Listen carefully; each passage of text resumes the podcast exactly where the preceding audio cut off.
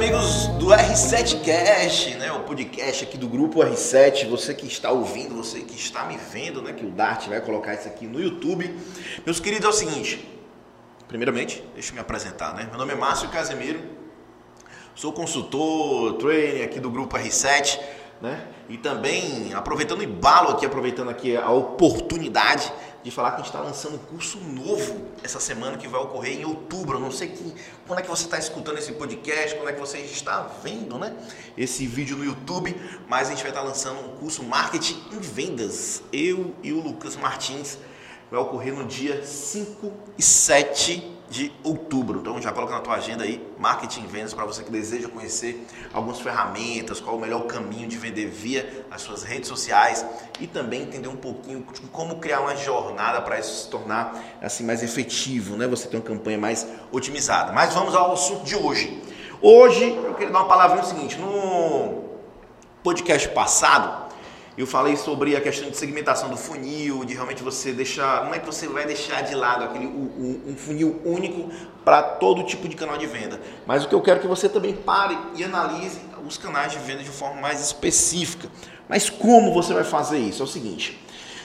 Eu expliquei isso direitinho lá, mas agora eu quero falar de um funil, que até eu comentei que ia também falar dentro do, do próximo podcast, que é esse aqui. Que é o seguinte, cara, Existe um, um, funil que muita gente está utilizando agora, principalmente nesse momento de pandemia, né?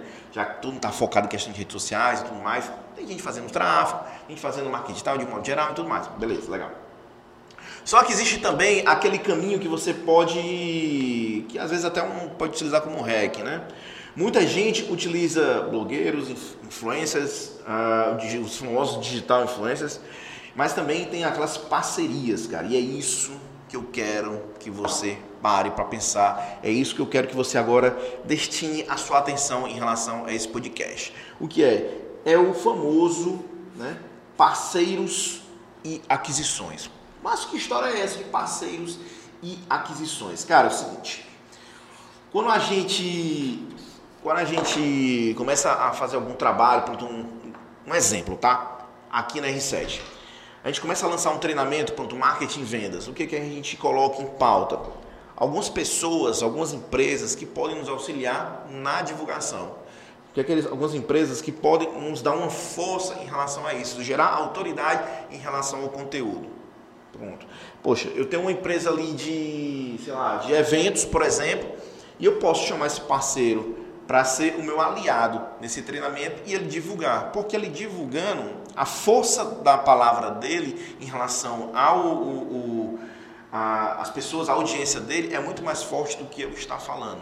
Então, ele indicando, isso não é a, o canal de vendas de indicação, tá? Ele falando, ele potencializando as minhas informações, eu consigo chegar mais longe eu consigo ter um parceiro dentro de casa que ele vai conseguir ser um braço forte na divulgação da minha marca. E o que eu quero que você faça é que você faça uma lista. Uma lista bem básica mesmo. Poxa, dentro do meu nesse segmento, quem são as pessoas que podem ser esse, digamos, alto-falante né, da minha empresa? Essas pessoas que podem compartilhar a informação, essas, essas empresas que podem simplesmente é, falar para a sua sua rede de relacionamento, o seu network, né, a sua audiência de uma forma mais forte, que ela vai transferir a autoridade dela para o meu negócio. Então é isso que eu quero que você faça hoje. Você vai parar agora aí, poxa, o que, que eu posso fazer agora? Quem são as pessoas que eu posso chamar para perto, chamar ali uma empresa, alguns parceiros fortes, e aí eles irem falando como é que como é que ele pode divulgar minha marca, quais são o tipo de texto, as cópias que eu posso utilizar com esse parceiro para ele ser realmente ser o alto-falante do meu negócio e propagar para a audiência dele. Márcio, mas tu tá falando de usar influências? Não. Pessoas comuns, pessoas que normalmente não têm muitos seguidores, mas são pessoas que estão dentro do mercado, no dia a dia. São pessoas que estão no físico, várias reuniões durante o dia, tem contato com várias pessoas durante o dia. É o contato mesmo próximo ali, né? Ali cara a cara em reuniões presenciais que estão ocorrendo. Então, eu não quero que você vá em busca de pessoas, claro, se você tiver ótimo, mas eu não quero que você vá em busca de pessoas que tenham 15 mil, 20 mil seguidores, esse seja o seu foco, até porque isso aí já é outro funil, mas de pessoas que estão próximas a você e que eles possam propagar a tua marca com autoridade, ou seja, não é qualquer pessoa e também não é qualquer profissional do mercado, e sim pessoas que têm autoridade e ela vai transferir isso para a sua empresa e ser um alto-falante do teu negócio. Lembro bem que, lembrando vocês o seguinte, esse tipo de ação, ela é, tem, precisa de consistência, disciplina, você tem que ir lá, né, fazendo, fazendo, até o resultado realmente começar a aparecer. Não é da noite para o dia, mas o que acontece? Vocês vão conseguir ter uma, um, um, resultado bem, assim, muito sustentável. As pessoas vão começar a vir, você às vezes nem sabe por que essas pessoas estão vindo, mas elas estão vindo porque você transferiu a autoridade, a pessoa transferiu a autoridade para você e ela está conseguindo propagar a tua marca. Diferente de um canal de vendas que é de indicação, que aí eu posso falar depois sobre isso, que é o que? A pessoa realmente te indica e você sabe por onde essa pessoa está vindo. Quando é via parceiros, né? E tudo mais, o que, que acontece? Acontece daquela forma, digamos, mais natural. A pessoa ouviu falar, é como se eu tivesse, eu vi uma imagem em algum canto e agora estou entrando em contato com você porque eu gostei do que eu escutei. É a mesma coisa. Tranquilo? Agora, mas falou parceiros, mas falou outra coisa, parceiros e aquisições. Também o que é que acontece?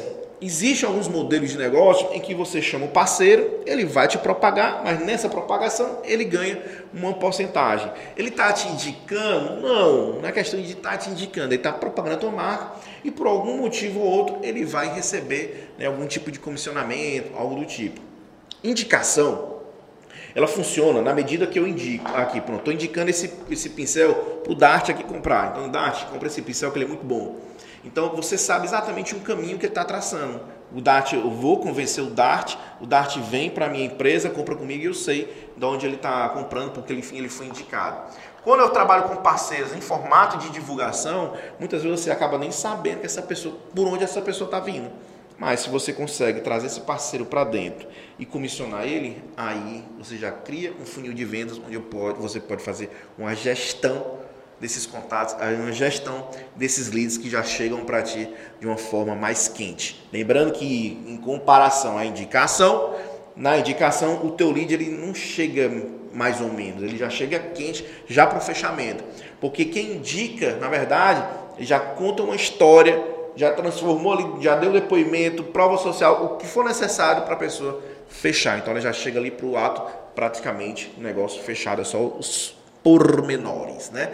Tranquilo? Meus queridos, faça uma lista dos principais parceiros que vocês podem ter no segmento de vocês, as principais pessoas que podem te ajudar. Coloque isso numa lista, faz uma gestão em relação a isso, sempre está munindo essas pessoas com informação, deixar ela sempre ciente de todos os movimentos que você está tendo dentro da sua empresa, que aí ajuda ainda mais essa pessoa a compartilhar as tuas informações. Tranquilo? Então é isso, vamos ficar por aqui hoje e a gente se encontra no próximo podcast do R7Cast.